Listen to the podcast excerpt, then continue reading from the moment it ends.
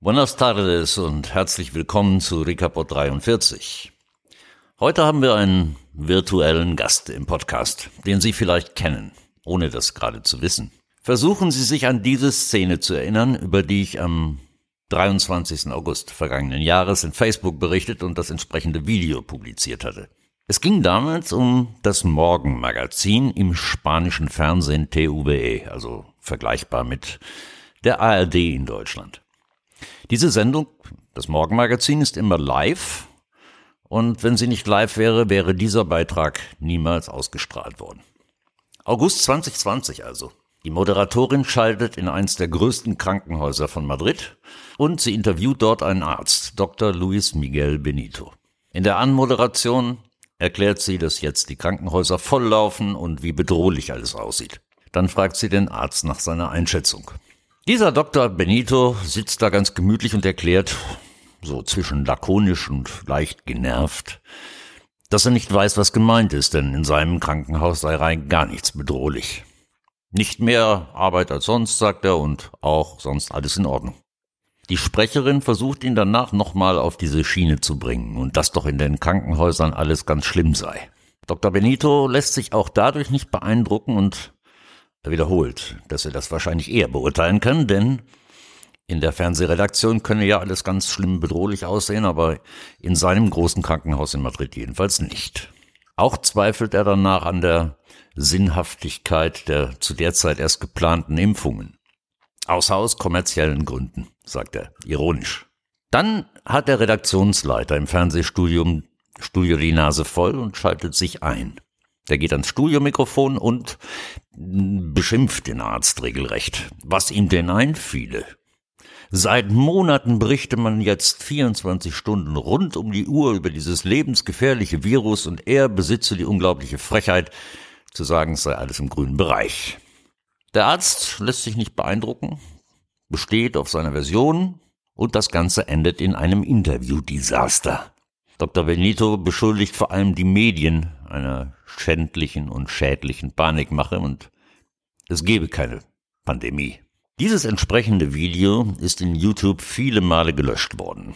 Aber eine Kopie gibt es noch, zumindest heute, wer weiß wie lange, und deren Link hänge ich Ihnen gleich in die Podcast-Beschreibung. Genau dieser Arzt, Dr. Luis Benito, beschäftigt uns heute in dieser Podcast-Episode. Denn er hat gerade eine neue interessante Entdeckung gemacht, die im Zusammenhang mit einer gestern vorgestellten Analyse der Inhaltsstoffe der sogenannten Impfungen erklären kann, was hier wirklich passiert, warum so ein unendlicher Impfzwang ausgeübt wird und wozu das alles gedacht ist. Heute, heute wird es spannend, das kann ich Ihnen versichern. Vamos! What's new, man? Ricapod.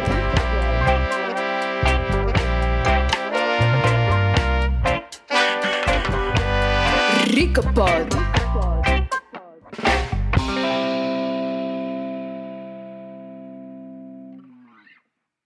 Vor ein paar Wochen haben spanische Forscher unter der Leitung von Dr. Pablo Campra einen Bericht publiziert, in dem behauptet wurde, man habe in einem Pfizer-Impfstoff ein Material namens Graphenoxid gefunden. Da ging es um eine einzige Ampulle, die untersucht wurde und mir war das zu wenig, deswegen habe ich dieses Thema bis heute nicht behandeln wollen. Jetzt aber hat man im Nachgang dessen und um das letztgültig zu klären, etliche Flakons untersucht, und zwar von Pfizer, Moderna, AstraZeneca und Johnson Johnson. Gestern Abend stellten Dr. Pablo Campra und das Team von La Quinta Columna, finden Sie auf Telegram, La Quinta Columna, diese Ergebnisse vor. Das PDF dieser 75-seitigen Analyse finden Sie in der Podcast-Beschreibung. Die wichtigste Zusammenfassung steht auf Seite 15, müssen Sie vielleicht mit einem Übersetzerprogramm lesen. Ich nehme es vorweg. In allen vier sogenannten Impfstoffen wurde Graphenoxid gefunden. Was also ist dieses Graphenoxid. Graphenoxid ist ein kohlenstoffbasiertes 2D-Nanomaterial, das in der Regel durch die Reaktion von Graphit mit einem starken Oxidationsmittel und anschließender wässriger Aufarbeitung hergestellt wird. Es ist ein sehr dünner Werkstoff aus Kohlenstoffatomen, die hexagonal angeordnet sind und eine sehr dünne Schicht bilden, also ein Atom breit. Dieser Stoff ist flexibel, leitend relativ durchsichtig und stark. Tatsächlich ist Graphen eine atombreite Schicht aus dem Stoff, aus dem unsere Bleistiftminen sind. Ich sage es jetzt mal mit meinen laienhaften Worten. Graphenoxid ist ein hauchdünner, aber sehr starker Werkstoff, der energieleitende Eigenschaften hat. Und es ist seit wenigen Jahren der, ich sag mal, der neue heiße Scheiß in der Industrie. Findet sich in immer mehr Produkten. Hm sogar in Desinfektionsgels. Ich bitte Sie herzlich, das selbst zu recherchieren und sich selbst mit Graphenoxid zu befassen. Das ist hier zu umfassend für den Podcast. Nachdem also im Juli Dr. Pablo Campra und La Quinta Columna behauptet hatten, in der einzigen Pfizer-Ampulle, die sie hatten, Graphenoxid gefunden zu haben, beeilten sich alle sogenannten Faktenchecker rund um die Welt zu versichern, es gebe kein Graphenoxid in den Injektionen. Deswegen habe ich bis jetzt gewartet. Da nun aber etliche Ampullen aller Hersteller analysiert worden sind und die Ergebnisse publiziert, gehe ich davon aus, dass wirklich Graphenoxid verwendet wird. Das Graphenoxid, ein hartes, starkes Material, im Körper schädlich ist, ist leicht vorstellbar. Die aktuelle Serie von Plötzlich und Unerwartet bei jungen Sportlern spricht eine lebendige Sprache. Aber meine Frage war zunächst, was kann man damit anstellen? Also was könnte der Zweck sein? Die Antwort darauf? Graphenoxid leitet Energie weiter. Wenn es eine Graphenoxidansammlung irgendwo im Körper gibt und dort Strahlen auftreffen, meinetwegen 5G oder lassen Sie sich etwas einfallen, dann würde das Graphenoxid diese Energien an die entsprechende Körperumgebung weiterleiten. Damit will ich es hier belassen. Ziehen Sie bitte Ihre eigenen Schlüsse aus diesen Zusammenhängen. Und jetzt? Jetzt kommen wir zur Entdeckung von Dr. Benito, dem lästigen Gesprächspartner im Krankenhaus von Madrid. Rickepod.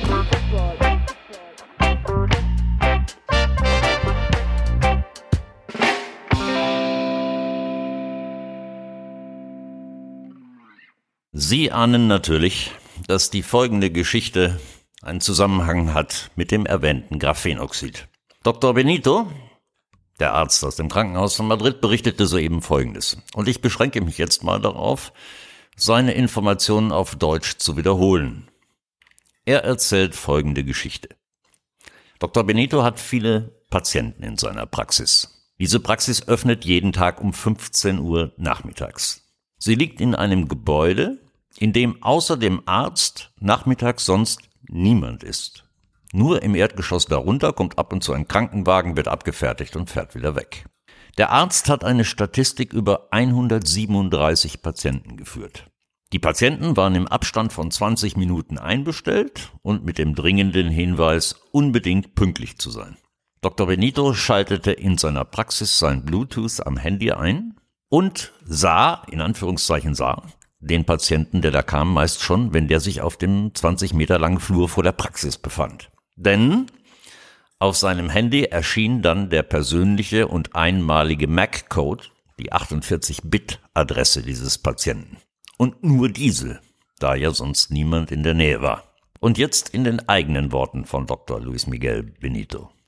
Ich fragte die Patienten, ob sie geimpft waren und schrieb auf, ob geimpft mit welchem Impfstoff und wann. Alle 137 haben darauf geantwortet. 112 sagten, sie seien geimpft, 25 verneinten das. Dann bat ich jeden Patienten, sein Handy oder andere elektronische Geräte jetzt sofort abzuschalten. Das taten sie alle.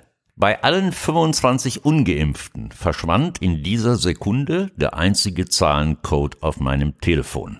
Bei 96 der 112 Geimpften das sind 86 Prozent, blieb dieser Code auch auf meinem Handy stehen, nachdem sie ihre Geräte abgeschaltet hatten. Diese Codes gibt es ja alle nur einmal, die sind also persönlich.